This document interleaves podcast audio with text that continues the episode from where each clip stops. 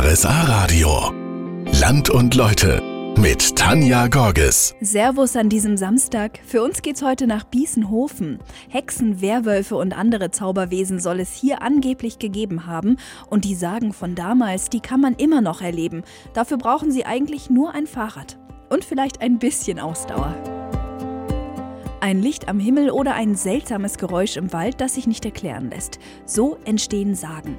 Und rund um Biesenhofen gibt es jede Menge davon. Und die Sagen, die können Sie hier sogar richtig erleben, auf dem sagenhaften Weg nämlich. Heinrich Maul, der Altbürgermeister in Biesenhofen, der hat daran mitgewirkt. Und das war so ein richtiges Herzensprojekt für Sie, oder? Ja, das war das auf jeden Fall. Wir haben ja bald äh, fünf, sechs Jahre daran gearbeitet, bis wir das zur Verwirklichung gebracht haben. Das Ganze war ein Leader Plus Projekt, das heißt, wir waren staatlich gefördert oder vom Liederbus-Projekt. Und die Gemeinden mussten noch was dazugehen. Dann waren natürlich verschiedene Maßnahmen zu treffen. Wir mussten Wege legen, wir mussten die Eigentümer abfragen, ob wir so Figuren aufstellen dürfen, ob wir diese Sagenfiguren dann noch anbinden können, mit, mit dass die Leute da hinkommen. Und aus diesem Herzensprojekt sind dann gemeinsam mit den Gemeinden Ruderatshofen, Biedingen, Eitrang und Biesenhofen 70 Kilometer Radweg entstanden.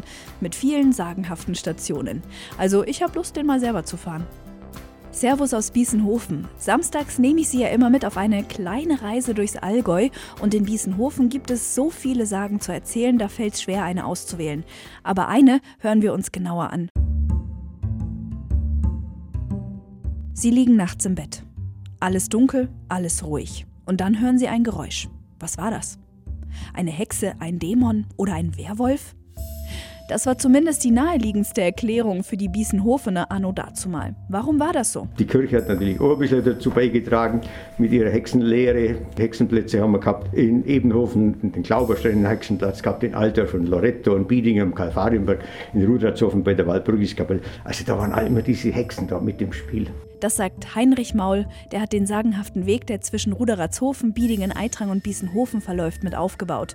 Und was für eine Sage über Hexen fällt Ihnen so spontan ein? Der Bauer und seine Bäuerin, die liegen im Bett und sie ist jeden äh, Nacht geht sie weg und er merkt es, dann geht er nach, dann sieht er, wie sie am Kamin steht und hat dann so, so einen Besen in der Hand und schmiert da Salbe drauf und fährt durch den Kamin aus und liegt vor. Ah, am nächsten Tag hat er gedacht, da fahre ich jetzt mit, dann, nimmt er auch einen Besen, hat sich den Spruch gemerkt von der Frau, hat den auch gesagt, dann fährt er auch über den Kamin aus und fährt er nach und da geht es in eine große Lichtung, da drin ist ein Feuer und da unten sitzt er leibhaftig, also der Teufel sozusagen.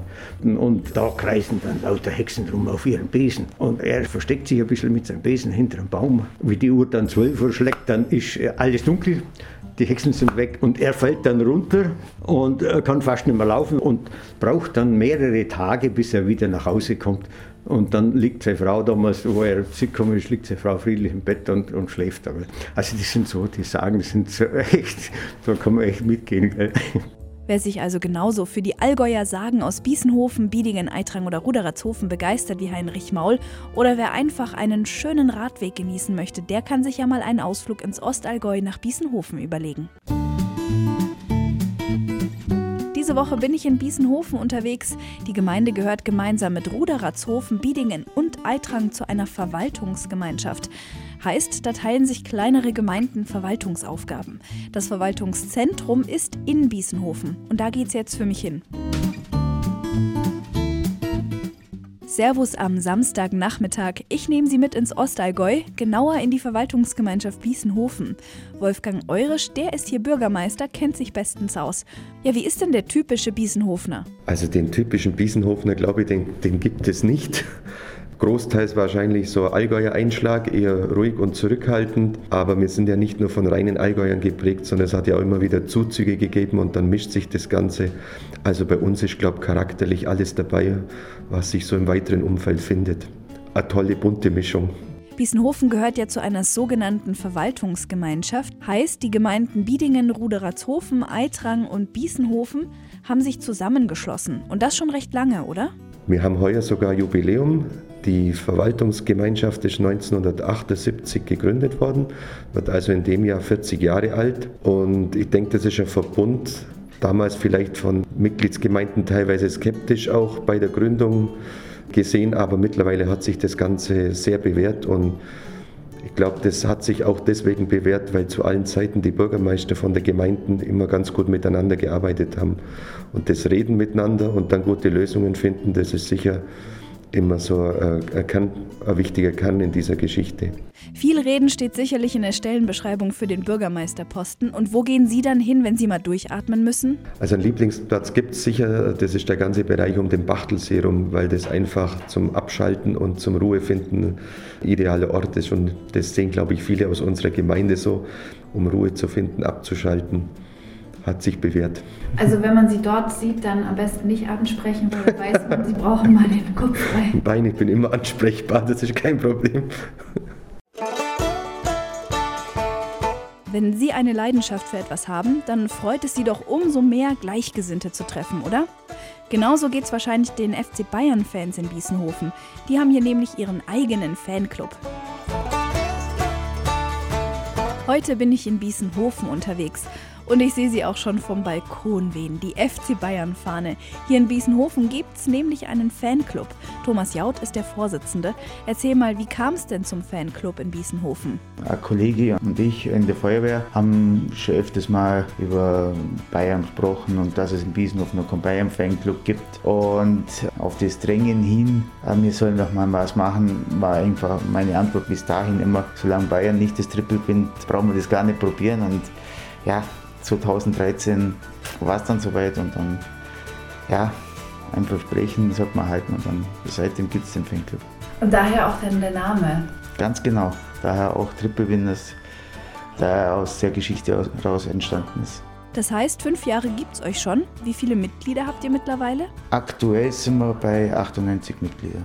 Oh, bald die 100. Ja, wird das dann gefeiert, wenn es 100 Mitglieder sind? Haben wir uns noch nicht überlegt, aber eigentlich wäre es ein Grund, wobei wir dieses Jahr auch das Fünfjährige haben. Also haben wir so die Feste feiern, die sie feiern wahrscheinlich. Und dann ist ja auch noch WM dieses Jahr. Da kommt der FC Bayern Fanclub Triple Winners ja gar nicht mehr raus aus dem Feiern.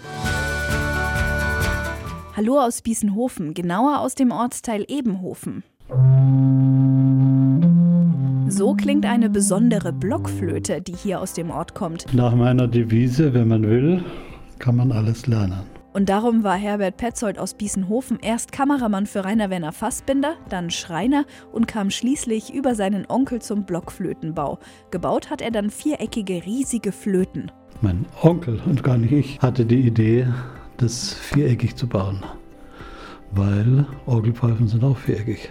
Der Luftsäule oder der Luft ist es wurscht, ob die jetzt rund oder eckig schwingt. Ja, Im Gegenteil, ich bin sogar der Meinung, die schwingt im eckigen Bass besser. Ah.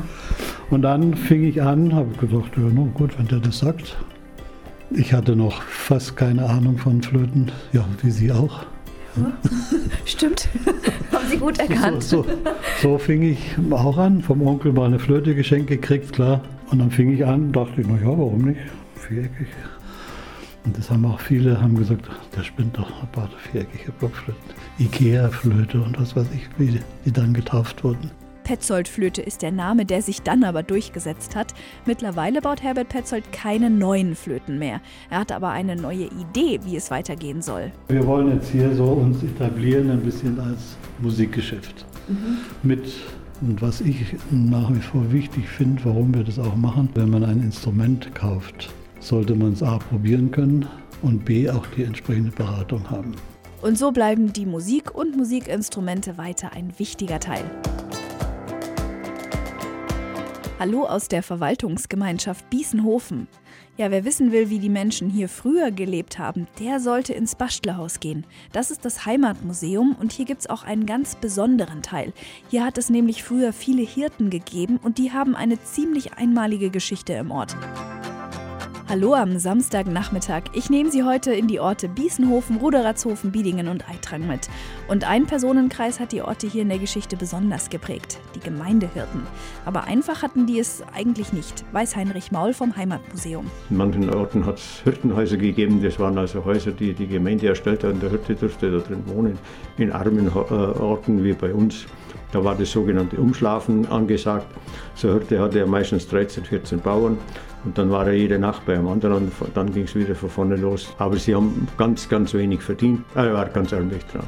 Und dazu konnten die Hirten nicht lesen und waren darum ziemlich am Rande der Gesellschaft. Um sich gegenseitig zu helfen, haben sich die Hirten dann zusammengeschlossen. Diese Hirten, die haben sich dann hier in Ebenhofen zu einer Bruderschaft zusammengeschlossen. Das heißt, die haben aus 50 Orten haben sich hier in Ebenhofen jedes Jahr dann haben sich eine Lade angeschafft. In dieser Lade war das Bruderschaftsbuch. In dieser Lade wurden Einzahlungen vorgenommen und Auszahlungen vorgenommen. Arme Hirten oder die, wo nichts mehr verdient haben, aus dieser Lade unterstützt haben. Das heißt, die haben also der Geld rausgenommen, haben die denen dann doch noch Fürsorge äh, zukommen lassen. Und diese Holzlade können Sie im Bastlerhaus im Heimatmuseum noch anschauen. Und damit sind wir schon am Ende von Land und Leute angekommen. Die Folge, wie auch alle weiteren, die gibt's online als Podcast auf rsa-radio.de und auf iTunes zum Nachhören. Nächste Woche nehme ich Sie dann mit an den Fuß des Gründen nach Burgberg.